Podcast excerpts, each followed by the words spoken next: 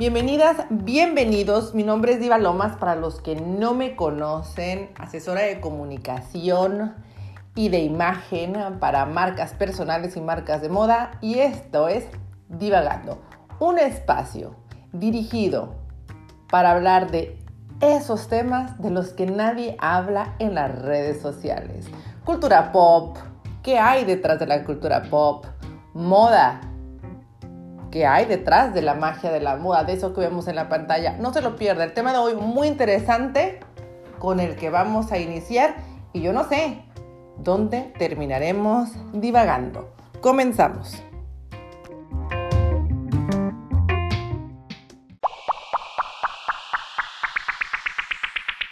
Adrián Pertani, bienvenido.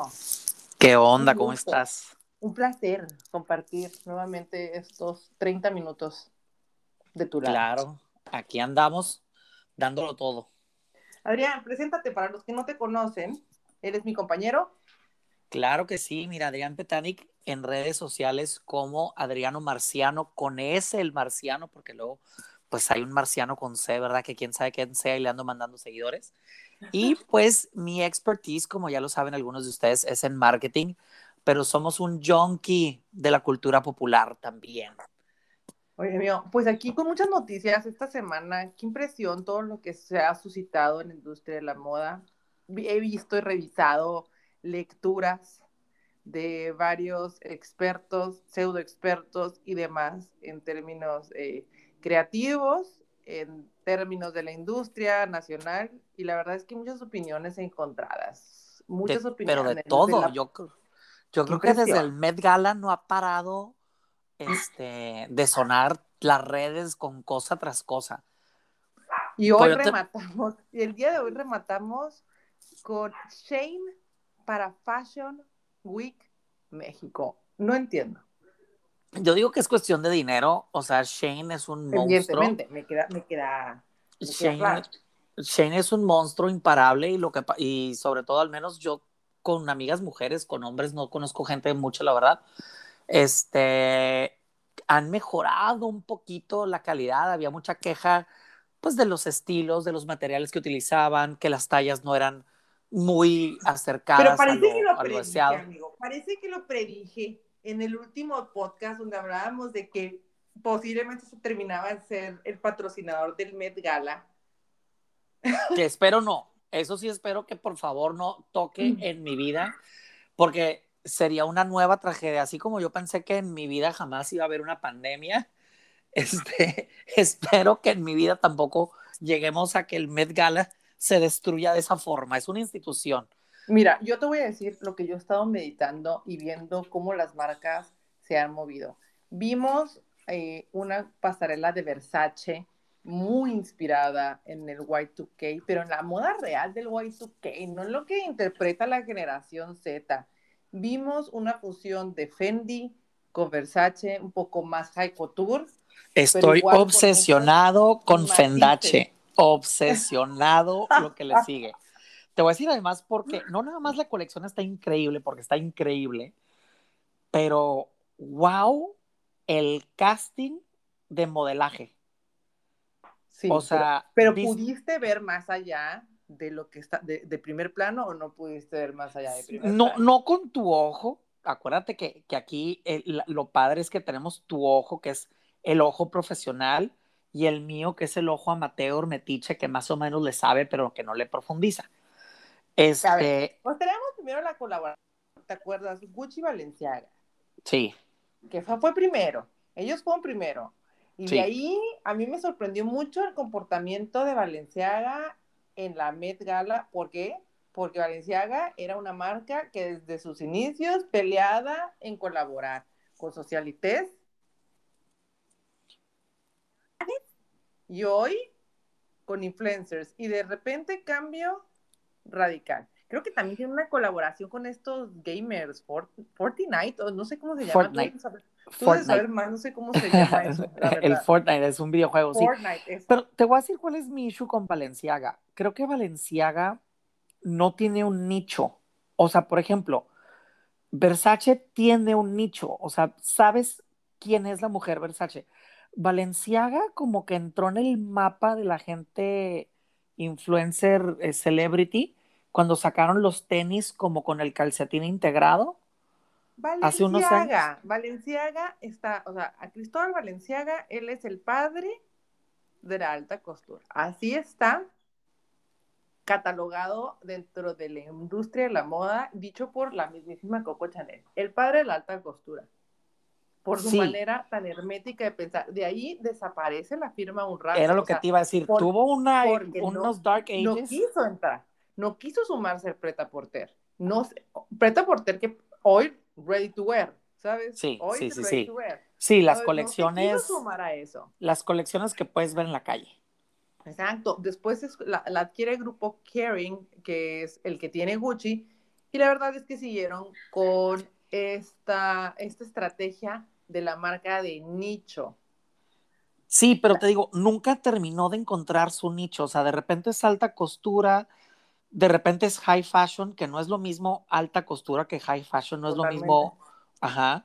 Este, de repente es streetwear, ya ves que se hicieron súper populares con los tenis luego quisieron imponer moda con esos ponchos y, y luego el nombrezote así, tipo... Ahorita para mí, para mí siento que Valenciaga representa la marca que menos dinero le deja a Grupo Kering y esto es punto. Sí. ¿Y qué es lo que tienen que hacer? Le dijeron a Demna, sorry, sweetie, te me tienes que aplicar, tienes que cambiar tu mentalidad y sumarte a las nuevas formas de consumo de las nuevas generaciones, que eso es lo que a mí me trae bien preocupada. Claro, claro, claro. Y, y, digo, deberían de hacer una marca pues sustentable, ¿no? Deberían de encontrar su nicho, que te digo que ese siento que es, o sea, como mercadólogo. O sea, yo veo Gucci y sepa quién está dirigido, aunque de repente me sacan de onda unas cosas, veo quién es el cliente Louis Vuitton, quién es el cliente Versace, quién es la, la clienta o el cliente Armani. O sea, las marcas tienen un más o menos. Valenciaga, yo no sé quién la compra. O sea, sí he visto gente que la compra, pero, o sea. a mí me encanta, a mí me hace padrísima.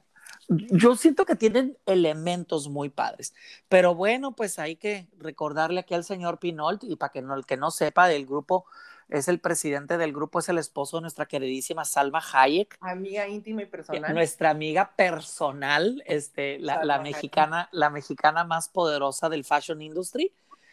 Este, y, y, pues sí, les van a tener que pisar los talones ahí a, a, los, a los creativos. No es negocio, o sea, honestamente, o es negocio o no es negocio, Exacto. porque a nosotros tenemos que quitarle la pasión a esto y el rollo del diseño y toda esta parte creativa, porque para un conglomerado como Grupo Caring, que, que trae a un course pisándole los talones una empresa europea que fue la que adquirió Versace hace tres años y que está haciendo cosas increíbles, pues evidentemente o sea, si no me representas, pues no me estorbes, mijo, quítate, que ahí te, voy. te voy.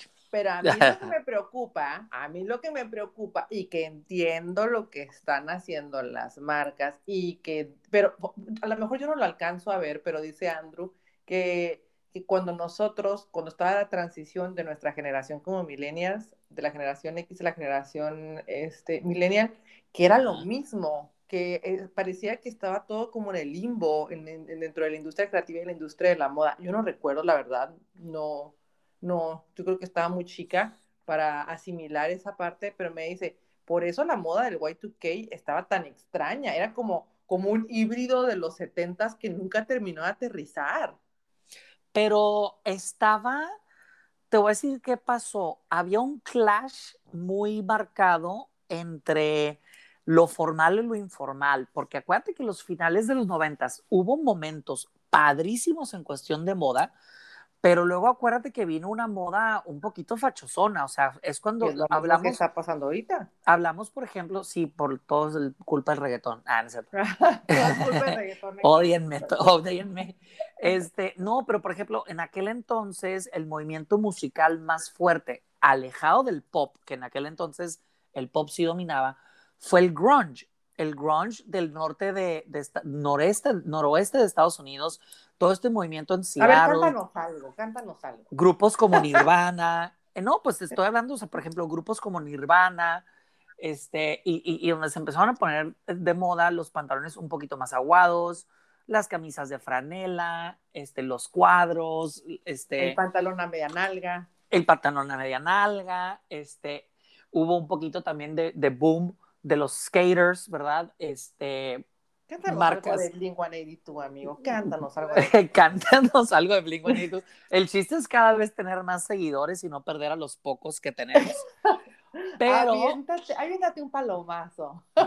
Lo voy, a, lo voy a hacer, pero lo voy a hacer este, en, en, ¿cómo se llama? En parodia. Porque amaba yo este video que en sí era una parodia también. Pues no sé si te acuerdas de la canción de All the Small Things, que parodiaban mucho a, ya, ese fue mi super cantante, momento musical, que parodiaban a los Backstreet Boys, pero, o sea, se burlaban, era buenísimo. Totalmente, pero lo que voy es eso, o sea, que la, ahorita, por ejemplo, con la entrada de las redes sociales, que yo siempre le he dicho, el nacimiento de los influencers, que ayer justo con mis preguntas en el Instagram, ah, cuánto revuelo provoqué cuando dije que yo no me consideraba influencer. Hoy lo expliqué en el live de Divagando y les digo, no es por otra cosa, sino porque siento que el término influencer está demeritadísimo. Y siempre lo he dicho, lo sostengo y odienme, todo el mundo. Alguien quiera que le enseñe a ser influencer, yo le digo, pero, o sea, cómo funciona todo este asunto. Pero la verdad es que siento que, que ahorita con este nacimiento de los influencers cambió la manera en cómo consumimos la información. Oye, a mí me impresiona en TikTok. Tengo años trabajando en la industria y tengo chavitas queriéndome corregir, chavitas que ni siquiera... que todavía todo pagan con la tarjeta de papi, que no está mal, pero bueno. Que no han entrado a la escuela. Traigo un debate ahorita con Michael Kors impresionante en TikTok. Ya, ya, la verdad es que ya no, ya no les voy a hacer caso. A ver, ¿cuál es el debate? Ahorita lo terminamos en tres patadas. No, o sea, ¿cuál es el debate? Y que justo a lo mejor les voy a una primicia de lo que va a ser un video que estoy armando para TikTok, la tía fashionista de TikTok. Este, que las bolsas de, que Michael, que muy poca gente sabe que Michael Kors, ah, mucha gente pinchea a Michael Kors y para mucha gente es muy aspiracional. Mucha gente siente que Michael Kors es una marca chafa. Perdón, no es que sea una marca chafa, pero Michael Kors nunca le tiró a un mercado high-end. Era lo que te iba a decir. No es chafa, nada más no es high-end. Es una marca...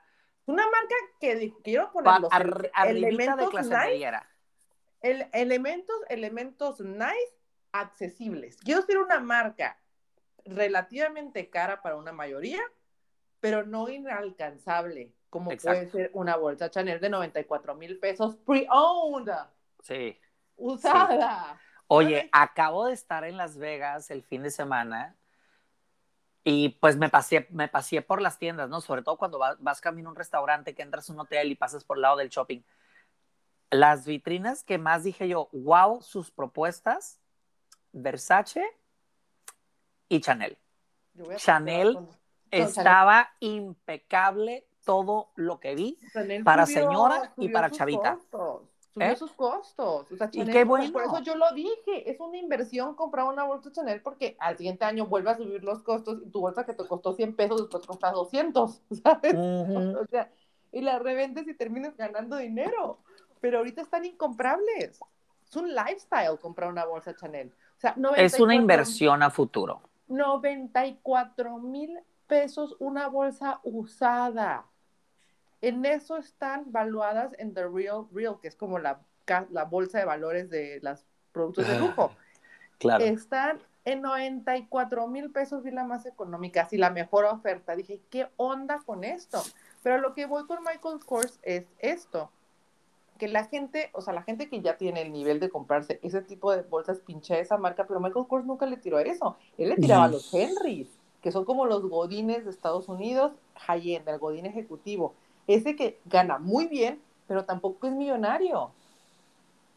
Pues para sí. eso está hecho, para ese, para ese segmento, ese es el negocio que vio Michael Kors y yo lo aplaudo y crea dos líneas. Tiene una línea que se hace para outlet, que es donde entra toda la parte de PVC, y tiene otra línea que es la de lifestyle que encuentras en las boutiques y en algunas tiendas como dealers.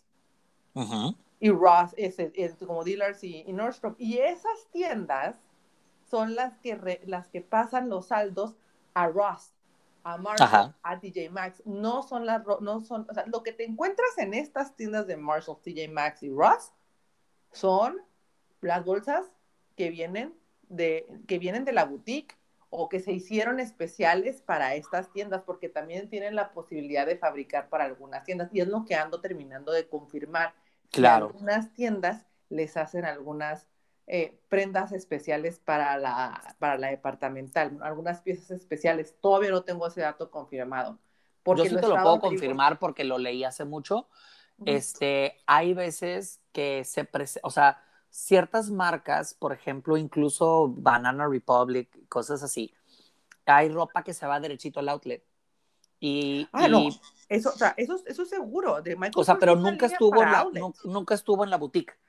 Entonces también hay marcas, hay marcas que, por ejemplo, haz de cuenta que, no sé, digamos Polo de Ralph Lauren, ¿no? Que es una marca súper establecida y que frecuentemente ves en Ross y Marshalls. Tiene, ¿eh? Sí, por supuesto, pero... Se meten sus autobuses. Entonces, haz de cuenta que lo que sucede es que obviamente no todo lo diseña el señor Ralph Lauren. Tiene equipos de diseño que le proponen cosas, ¿no? Entonces, además de decir esto sí entra, esto no entra, hay cosas que dicen sí entra, pero no en la marca principal, porque tu propuesta es buena, tu diseño es bueno, pero no es contundente con la propuesta de ahorita. Entonces, todo eso, como el diseño es bueno, se aprueba, se maquila y se va derechito, uno, a outlet. Comunicación contigo. Eh. Ah, claro, y los forros son diferentes. Desde, los forros son diferentes, los materiales son distintos. A la vez que se hace para outlet, digo, es PVC, no es piel. Y muchas de las bolsas de Michael Kors sí son piel, pero te digo, son esas bolsas que encuentras en la boutique de Michael Kors. Ándale. Oye, que tu grupo favorito. pero mi duda, que es lo que estoy revisando con algunas personas que sé que han trabajado para el corporativo de Michael Kors, es si hacen productos especiales para dealers, para Macy's. ¿Por qué? Sí. Tú, tú puedes detectar si una bolsa es de outlet de Michael Kors con el puro forro o si la bolsa es de boutique. Las, las bolsas que eran de boutique, que eran de la boutique de Michael Kors, el forro antes traía, antes hace dos años, porque creo que lo acaban de cambiar, el logo de la MK en un círculo. Ajá. Esas eran las bolsas caras, del lifestyle. Sí, y, te digo, bueno, regresando al tema, tienes también toda la razón. No nada más hay cosas que se van derechitas al outlet o, a las tiendas o a las tiendas baratas, sino también hay marcas tan fuertes y tiendas departamentales con un poder de compra tan fuerte que, por ejemplo, si hay líneas, por ejemplo, este, este Michael Kors for Dealers, por ejemplo. Exacto, exacto. Y manejan exclusividad y eso hace que la gente marche a las tiendas. O sea, sí existe, ¿verdad? Productos que son específicos para las cadenas de tiendas. Y yo, por ejemplo, esto está, si tú que vives en San Diego, en Fashion Valley está la tienda Bloomingdale's, que adentro tiene una sección exclusiva de All Saints, este, y afuera, a unos metros, está la boutique, y hay cosas similares, y hay cosas que no son iguales porque también antes se segmentaba por ciudad o por estado. Ciertas cosas se vendían en California y en Florida no. Por o en climas y modas. Exactamente. Pero ya también es por la clientela de la tienda. También pasa lo mismo con esta otra marca que me gusta mucho, que es Ted Baker.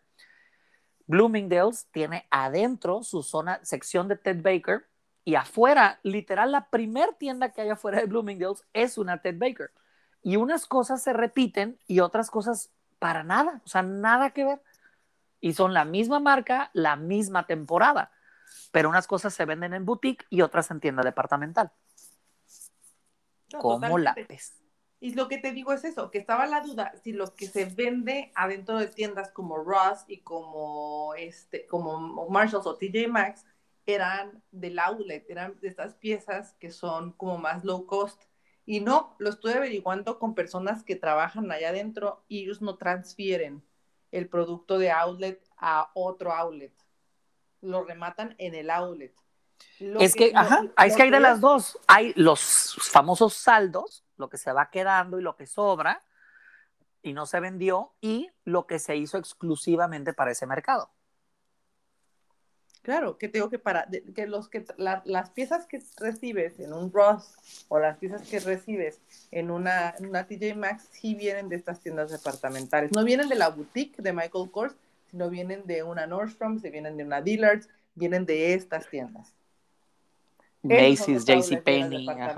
Esos son los sabores de las departamentales. Entonces te conviene más si quieres una bolsa un poco más high-end o de mejor calidad, pues comprarla en una de estas outlets Ahora, lo que yo estaba analizando, y creo que me dijeron que yo tenía la razón hace tiempo, es que a veces te sale más barato la oferta de liquidación de Macy's que Marshalls, porque implica trabajo para las tiendas, eh, reempaquetar la ropa y enviarla y además el envío. O sea, Marshalls no siempre es tu opción más barato. Ross tampoco. A veces una superventa de liquidación, así de last call, ya se, vende o se va, de Macy's, de dealers o esas tiendas departamentales, a veces te sale poquito más barato. El problema es que pues tienes que andar cazando la oferta, te tienes que aventar un tiro ahí entre las cajas y los ganchos y las tallas y, que no encuentras y que sí encontraste, pero a veces es posible que, que encuentres un mejor precio ahí a que lo encuentres allá. ¿Cómo la ves? ¿Cómo la ves? ¿Qué es? Pero te voy a decir algo, volviendo al tema de lo que estábamos hablando. Todo este circo de la industria de la moda, que ya tiene años, este, y que ahorita lo estamos viendo mucho más a flote, creo que tiene que ver también con el tema del consumo que estamos teniendo de información. Y justo lo escribí ahorita porque quiero hacer unos hilos de historia para sacar esto que vamos a hablar en las, en las redes sociales, pero justo, pues ya le tienes que empezar a hablar a las nuevas generaciones. Y perdón, nuevas generaciones, pero no tienen dinero. Leerán mucho, verán mucho en TikTok, pero no tienen la lana, hijos, todavía para andar comprando. Y lo que las marcas quieren es llamar la atención de ellos, pues ¿para qué? Para permanecer en el tiempo. Claro. Para trascender. De otra manera van a, van a desaparecer. Y creo que la marca que no se adapta a lo que está pasando con las nuevas generaciones, pues está cañón. Y es que las nuevas generaciones, precisamente como dices tú, muchas no tienen dinero. Vamos a hablar de la edad universitaria, por ejemplo. Que sí, o sea, por mucho que tengan la lana en la tarjeta del papá, son contados. Y también hay muchos papás que restringen eso. Pero lo que voy es, el look ahorita, el básico, yo por ejemplo estuve viendo imágenes de El Grito de Independencia pues que en, que en, Guanajuato, que en San Miguel de Allende, que así, el look San, Miguel de Allende que me fascina, porque es algo así como una versión adaptada del Valle de Guadalupe. Es así como que entre Indiana Jones y, algo más. Este, vi mucha prenda básica, o sea, vi mucha prenda sin, sin la marca, colores muy neutros, entonces, una niña de 17, 18, 20 años inteligente se puede ver como Michelle Salas con mil pesos. Te lo juro. Sí, y aparte creo que se crea más conciencia también con el tema del consumo de básicos, ¿no? O sea, muy pocas, o sea, y, y, el tema de las cápsulas y fondos de armario y lo que tú quieras, pero el tema, o sea, sí, sí siento que eso, eso te hace, por ejemplo, menos es más, que es el principio de la elegancia, o de un estilo elegante, que tú que estás haciendo alusión a una Michelle Salas, que tiene colores y te fijas súper neutro dentro de su paleta. Sí, es que me encanta ella su look. O sea, tiene muy buen look, sí tiene muy buen look esta chava. ¿Y qué ha sido de ella? La siento como media apagada, media desaparecida de la atmósfera. Siento que ella se molestó un poquito con el hate que recibió a partir de la serie de Luis Miguel. Acuérdate que aparentemente ella no autorizó que se hablara tanto de su vida privada, pero la serie sí lo hizo. Y al final, no sé si tuviste la serie. Estuvo durísimo, estuvo durísimo que dijeran que andaba con un señor. Pues sí andaba, pues es que es la neta. Pero pues digo, X, o sea, el amor no tiene edad. La morra tenía muy limitado el cómo conocer gente que no se interesara, porque, pues, unos no sabían que es la hija de Luis Miguel y los que sabían, a lo mejor mucha gente, el morbo, ¿no? De que me la ligo porque es la hija de Luis Miguel. Y pues a lo mejor ella tenía estos issues, ¿verdad? De confianza, de cómo hacer. Y pues es más fácil. Tan elegante. Tiene mucho porte, tiene muy buen look. Pero todo, su personalidad, todo. Hace una chava tan elegante, tan elocuente. ¿Viste sus respuestas? Y se me hace hasta está, está, excelentemente asesorada, eso sí. Y además tengo es muy inteligente, tengo la idea de que es muy inteligente. Y te voy a decir algo, me encanta que es natural. O sea, tiene unos dientotes naturales. O sea, su sonrisa grandota. Es la Olivia Palermo mexicana esa chava. Sí, y, y, y, su figura muy estética no tiene algo desproporcionado, ¿verdad? O sea, si tiene sus arreglitos o no, pues han de ser cosas muy preventivas, muy así, tú sabes. Este, pero me encanta, sí, me encanta. E, ella para mí sí debería ser una role model, o es una role model de las que valen la pena. La verdad. no estaba así. Y sí, te digo, ese es el tema, por ejemplo, con el fast fashion, que te ha dado, le ha dado la posibilidad a, a muchas personas de ser parte o de disfrutar de lo que ves en las redes sociales. También ha sido de las pocas empresas que ha abierto la parte de tallas plus. Oye, o sea, Sara, o sea, yo no entiendo por qué Sara no mete la parte de tallas plus. Güey, yo voy a Sara y salgo deprimido porque aparte de que Sara me obliga a comprar extra large y yo no me siento extra large aunque sí he subido mucho de peso, a veces hasta ya me aprieta. O sea, se pasan. Neta, es, Sara la verdad es que tuvo que volver a bajar la calidad de sus productos para, para seguir manteniendo sus precios. Shane, mm. a mí me podrán decir Mika, pero Sara busca mucho dar una experiencia y posicionarse como una marca premium. Al final, que era usted otra de mis discusiones, si tú te llegas a encontrar una prenda exactamente igual en Shein a Sara, no es un dupe, es lo mismo, porque los dos... Ninguna es premium. Porque los dos compran donde mismo. Sí, no. algunas de sus prendas. Pues no estoy diciendo que toda la colección de Sara, porque creo que Sara trata de, trataba de darle más, este, como un poquito más de calidad a las cosas. Su sí, pero por, pero por definición, Dub es hacia una marca muy premium. Sí. No, o sea, si tú dices. hay gente que piensa que es high-end, Sara. No, no, Sara es cero high-end, Sara es 100% fast fashion, Sara vive de Prada, Sara vive de, de lo que va jalando de otras marcas. Digo, lo hace bien y a veces propone, muy pocas veces, pero ya de repente Sara propone, pero no, o sea, Sara no, no, no es high-end este, para nada. Y, y, digo, con todo respeto, ¿no? Digo, yo tengo piezas de Sara, trato, si cuando compro, pues trato de comprar cosas este, que sean, como dices, como decíamos hace rato, básicos este, pero no, no, para nada es high Lo que, lo, que, lo que está cool y tiene buena propuesta es el Sara Home. O sea, todo lo de casa, no sé si has tenido chance de explorarlo, que creo que en Estados Unidos no hay, pero en México sí. Este, ahí sí está un poquito más nice.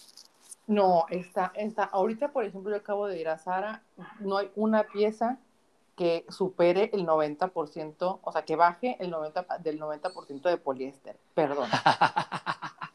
una, prenda que en su composición tenga más del 10% de algodón o de seda. Wow. Todo es poliéster, todo. O sea, antes creo que Sara tenía ese distintivo, más aparte del plus que te daba de la experiencia de compra, pero ahorita, Dios santo. O sea, todavía te decías, bueno, pues pago 300 pesos más, pero siento un poquito más, no, ahorita ya la verdad es que digo, ni aunque me des la cajita más nice. No, y te voy a decir también qué pasó. Sara se convirtió en un, un commodity, que es la palabra adecuada, tan popular en los últimos años y sobre todo porque cuando eh, empezó la pandemia, Sara le apostó cañón al e-marketing y al envío directo y, y, ya no lo hacías a través de otros canales, ya lo hacían directamente ellos que la gente se mantuvo de Sara por un tiempo, que se confiaron. Y yo creo que ese es el peor error de cualquier marca y en cualquier género, o sea, categoría de, de, negocio. Confiarte. O sea, es horrible cuando una marca se sienta en sus laureles y no deja, y deja, perdón, de pensar en el público. Haciendo Shane. Pues no, al, al contrario, ¿sabes? Mira, fíjate, estoy platicando con Jacqueline Monroy, eh, Monroy Stylist. Ella está en Buffalo, Nueva York. Tiene un estudio que se llama Estudio Media MX y me está diciendo, fíjate su opinión. Shane llegará a tener su propia plataforma de moda en cada país. Lo presiento. Va muy rápido y muy atento a nuevas generaciones. Ya ves Netflix. ¿Cómo la ves? Honestamente pues sí lo creo. Sí, sí lo creo y te voy a decir, te voy a decir por lo que decíamos hace rato. Shane, al contrario de otras marcas, no se ha sentado en sus laureles. Shane está escuchando, Shane se está adaptando, Shane está proponiendo, Shane va a un ritmo, o sea, Shane no es fast fashion, Shane es ultra fast fashion, o sea, yo no sé cómo le hacen, tienen como tres horas más en el día que la gente normal o un día más a la semana que la gente normal, pero Shane está viviendo en el momento. Y eh, pues bueno. Shane está viviendo, está entendiendo el momento. Y siento que, te digo, se nos está pasando, se nos está pasando lo que está pasando. Pero no me gusta. No me gusta que dominen tanto, no me gusta que faciliten tanto. Yo creo que es como, es como, Shane en la moda es como las redes sociales en el mundo del celebrity.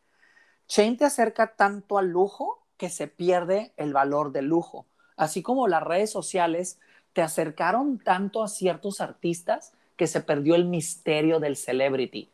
O sea, los artistas de antes eran lo que eran porque su vida privada era un misterio y eran superestrellas. O sea, ¿quién es Marilyn Monroe en su casa? ¿Quién es Marlon Brando? ¿Quiénes eran esas luminarias, verdad? ¿Qué, qué comen? ¿Cómo viven? Pues no sabemos nada. Ah, y ahorita muy pocos mantienen ese misterio. Entonces yo siento que marcas como Chain nos acercaron tanto a los diseños de las firmas de lujo que yo creo que ya no valoramos el atelier, ya no valoramos el diseño, la casa, el lujo, este, como decías tú hace rato, las telas, lo fino de un buen producto, la hechura. Vamos a regresar a los básicos de la a los básicos de la moda, que le íbamos a dar más peso, que esta cultura que se está generando de comprar en pacas, en segundas o en tiendas de consigna, iba a darle más valor a la parte de la moda y creo que no. Creo que nos ganó la batalla Shane, la verdad. Puedes y no, yo me rehuso, no quiero, sufro. Oye, no, ¿y sabes qué va a pasar? Vamos a empezar a comprar cosas de segunda porque duran más. O sea, te va a durar más comprar un abrigo usado o un saco usado, una chamarra de piel usada, un zapato bien cuidado, te va a costar más porque va a ser de buena marca y de buena calidad y te va a durar más que algo nuevo. Vas a ver, en ciertas categorías, en, ciertas cosas, y, le vamos a empezar a apostar al, reutilizado. Yo, me acuerdo cuando yo descubrí Shane. Yo fui creo que el año pasado. No, yo, yo me acuerdo que ahí me salió un ad. Era cuando apenas estaba toda esta parte del marketing digital empezando. Estamos hablando de hace más de cinco años, seis años de todo esto.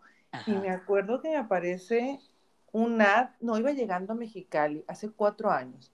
Y estaba con mi mamá y le dije, voy a comprar en esta tienda. Me acuerdo que a Oli Peralta le mandé un saquito. Le dije, mira, mira, te compré un saquito en una tienda que encontré. Y mira qué cosas tan padres que todavía no se escuchaba ni se hablaba tanto del tema de del tema de la mm, marca. de la, de la, de la del fast fashion. No teníamos ah, conocimiento del fast fashion. Entonces evidentemente encontrar la ganga y el pues producto que, que, no venía chiquito porque Shane no venía chiquito. O sea el producto estaba y aparte no se tardaban cinco meses en que te llegara Ay, no, pero qué cosa. Tenían muy controlada esa parte. Pues Chain fue una bomba que de repente explotó. O sea, existió desde antes, pero tuvo un boom, que hubo un momento, yo creo que después hay que indagar cuándo fue, pero es el antes y el después de ese momento. Pero sí, ¿estás de acuerdo conmigo que fue una bomba que de repente estalló? Fue una bomba que de repente estalló, o sea, ni supimos por dónde nos dio. Oye, y hablando de bombas, ¿no ibas a soltarte una bombotototota Ya se me adelanté, ya me adelanté. Ay, ya la, tuve que, la tuve que aclarar. Hija de la. Yo pensé que iba a tener la primicia. La, la, la solté en la, en la, este, en el, en el otro divagando. No, o sea, al final. No, pues suéltala aquí. Suel- pasó hace dos meses y que yo Suéltala, suéltala aquí para hacer mi reacción de, güey, a ver, No, amiga, que yo creí hace dos meses que estaba embarazada, madres. pero no estaba embarazada. O sea, creen por ahí, o sea, por lo que he escuchado, pero nadie te lo dice. Y la verdad tampoco no es para meter morbo y que la gente lo deje de hacer. que. Es un efecto secundario de la vacuna del COVID. Ah, ok, ok. A mí me salieron tres pruebas positivas De que sí, de que sí. pero no. Retraso menstrual de dos semanas. Wow. O sea, pensabas que sí, todo apuntaba que sí, pero al final es que no. Y al final no. Ah, rarísimo, rarísimo, rarísimo. Me levantaba en las mañanas, con- o sea, me, me- me empecé a levantar con el, con el malestar de, de las mañanas de una mujer embarazada. Wow. Pues yo juré que, que, que sí, o sea, yo estaba esperando que, que nos dijeras que sí, porque dije, bueno, se van a poner buenísimos los divagandos, porque por fin se va a calmar mi amiga y vamos a tener más tiempo de grabar. Pues no, hijo, no, no. ¿El te, voy a quedar, te voy a quedar mal. El torbellino, que es mi amiga, se va a calmar un poco. Te voy a, te voy a quedar mal. Ahí sí te la voy a deber. Ahí sí te la voy a deber. No, no, no. Porque pasa. sépanlo, que amamos este proyecto que se llama Divagando, pero a veces, híjole, nos cuesta trabajo empatar agendas aquí a mi comadre y yo. Pues Este, también, pero no, no. eres muy vaguito. Lo- lo muy hacemos- vaguito. Ay, pero lo hacemos con mucho cariño. Ya tenemos temas ahí más o menos No, pero platicados este y sí, lo, guardados. este sí me lo aventé de colada, sí me lo aventé, o sea, lo saqué del, lo, lo- saqué de la parrilla de contenidos que traemos, o sea, lo metí ahora porque Claro. quedé manas en shock con esto de. La verdad es que Yo estaba sé. leyendo, me puse a, a- estoy preparando todo lo de mi, mi tienda de consigna para variar, este, hablando de tema, este, y estoy armando todo el plan de negocio y aproveché y estaba leyendo un poquito acerca de Shein y este, eso es un proyecto global. Si te metes a Shein España, ves el listado de todos los diseñadores emergentes que también están colaborando igual. Y es que Si te metes a muchas USA, personas, es lo mismo. muchas personas altas mentes creativas van a caer en el si no puedes Es que no es que contra ellos, caer, únete. Es que no es que vayas a caer, es que desafortunadamente Si Eh, no o sea, puedes contra ellos. eh, tu pasión se tiene que volver un negocio y ahorita Exacto. con el crecimiento de las redes sociales, las nuevas maneras de consumir información a través de los influencers, que no es una casualidad que Instagram y Facebook hayan sido patrocinadores del Met Gala, pues te tienes que meter a eso y la única manera de hacerlo es con otro monstruo que trae una plataformota digital. ¿Qué estás comiendo? Ya estás comiendo sabritones otra vez. Yo no estoy comiendo, aclárales que es tu perro. Luego van a pensar que soy yo el que anda tragando mientras grabamos. Yo soy una persona profesional. es Y se toda mi escucha atención- como si estuvieras moviendo algo. ¿Yo? Ajá. No, para nada. Estoy aquí nomás con el celular en la mano y los audífonos puestos. Oye, ah, pues, te digo, te digo, este, o sea, al final también, si no tienes la oportunidad de darte a conocer, si esto de la comunicación se está, si- yo a mí me da la impresión que la comunicación se está saliendo de control y que nadie lo está viendo. Pues es que El ya contenido, internet el contenido está, está, está descontrolado. Ya no sabes a quién van a cancelar ahora, ya no sabes qué es lo, lo sensible, ya hasta para Acabo contar un chiste está canijo. Acabo de tener una plática ahorita con uno de los, de, con gente de, de TikTok. Ahorita justo estaba en intercambio de mails con ellos. Este, porque hay un tema, en, o sea, es, es demasiado el número de usuarios que está teniendo la plataforma, ya rebasaron el millón por semana de nuevos Wow. usuarios en todo el mundo, los mil millones de usuarios Wow. por semana, obviamente están a dos de alcanzar a Instagram, que lo van a hacer yo creo que este año, Pronto. si no pasa este año. El tiempo que pasa una persona adentro de la plataforma de TikTok supera todas las plataformas por mucho. Es que es súper adictivo. O sea, yo, por puedo- yo más evito que entrar. me digan, por más que me digan que Instagram y es Instagram ya es cosa del pasado. No, yo me meto a TikTok, ya, ya- antes entraba a diario, pero ahora ya no me meto porque antes entraba y, y este, y no, no manches, o sea, es como divagando, de hecho, divagaba en TikTok, o sea, empezaba viendo trends de una cosa y terminaba en de otra cosa y luego veía bailes y luego veía chistes y luego veía, o sea, y te vas, te vas, te vas, te vas y luego le picas a un usuario y luego te vas y vas y vas y vas en ese usuario y luego te regresas a donde estabas y sigues otro hilo. A mí me ha costado. ¿Qué cosa? Me, había costado encontrar cómo plasmar mi marca personal a través de TikTok, porque ya hay mucho de lo mismo. Pero cada vez estoy como más metida en eso y les puedo decir que si no estás en TikTok ahorita, así como pasó hace 10 años con Instagram, ya. Ay, no fue hace 10, exagerada. Eh, Instagram, perdóname, son 10 años y fue lo mismo con Facebook. Instagram tiene 10, 11 años que se creó. Sí, sí, sí, pero, sí, pero su boom no fue hace 10. Su boom fue hace 6. Sí, traía un boom y nadie lo apelaba porque no, ¿cómo? O sea, eso es para chavos. Órale. Entonces yo estoy muy atrasado. Eso es para chavos. O sea, evidentemente, o sea, si tienes que pensar en un error que cometiste, al momento en que entraste a las redes, uno de los errores que cometió todo el mundo fue pues, apostarle a la, red, equivocada. No pelar la red o subestimar a la red. Ahorita lo siento, pero si no estás en TikTok, no, no existes. Y me queda claro que TikTok sí es para todas las edades, solamente tienes que saber cómo hacerlo. Y a quién seguir. Claro, y si te vas a meter la gente busca lo que tendencias, y estar haciendo lo mismo y chistecitos y chistecitos nada más, perdóname, no vas a jalar. Pues no. Esto no, o sea, vas a agarrar seguidores, sí, pero la gente se olvida porque te va a pegar un video de todo lo que subas. Oye, pero esto ya se me figura que es tema para profundizar en otra edición. Te lo prometo. Creo que sí, sí, o sea, ya, ya, ya, digo, siempre divagamos por algo el nombre, pero creo que ahorita sí ya esto merece su propio capítulo. Perfecto. Vamos a dejarlo entonces para la próxima edición, si te parece. La verdad es que en conclusión, creo que tenemos que regularizar o se tiene que regularizar el consumo de información y el tema del fast fashion en el mundo. Sí. Porque está muy cañón. O sea, si ya lo vemos a un tema, a, un tema, este, pues sin, yo no soy una persona más ecológica del mundo, pero es una lógica que esto del fast fashion nos va a tronar.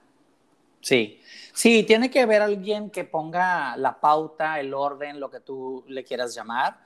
Y pues tenemos que ver qué nos sorprenden las marcas grandes y fuertes en el futuro, porque al final de cuenta el público manda, pero también existen grandes empresas que, que coordinan todo.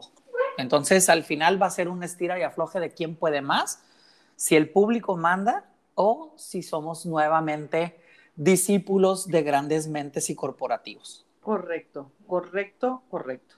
Bueno, amigos, pues mi nombre es Diva Lomas y estoy con Adrián Petanic, alias Adriano Marciano, y fue un gusto y placer estar con ustedes en esto que fue Divagando. Gracias y nos vemos en el próximo episodio de 45 minutos ya. Queríamos darle ahora, pero ya son 45 minutos divagando. Nos, vemos por Shopify. Adiós. Bye.